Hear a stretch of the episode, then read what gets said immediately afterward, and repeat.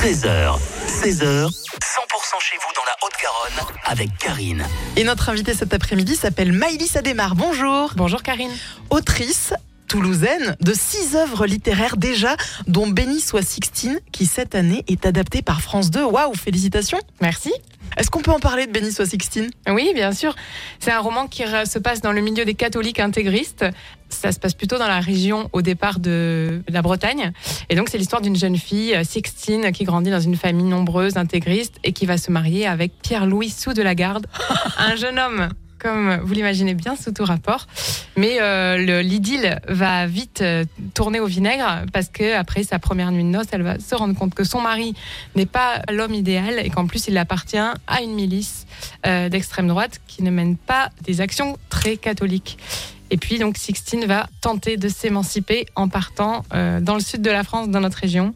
Et donc c'est l'histoire de cette émancipation féminine d'une jeune femme ultra catholique à découvrir donc sur France 2. On n'a pas encore la date, mais c'est en 2024. Exactement, ça a été tourné. Le, film a été tourné avec Sophie Rennes comme réalisatrice, euh, avec des acteurs formidables euh, comme Capucine Valmarie, Valérie Carsanti.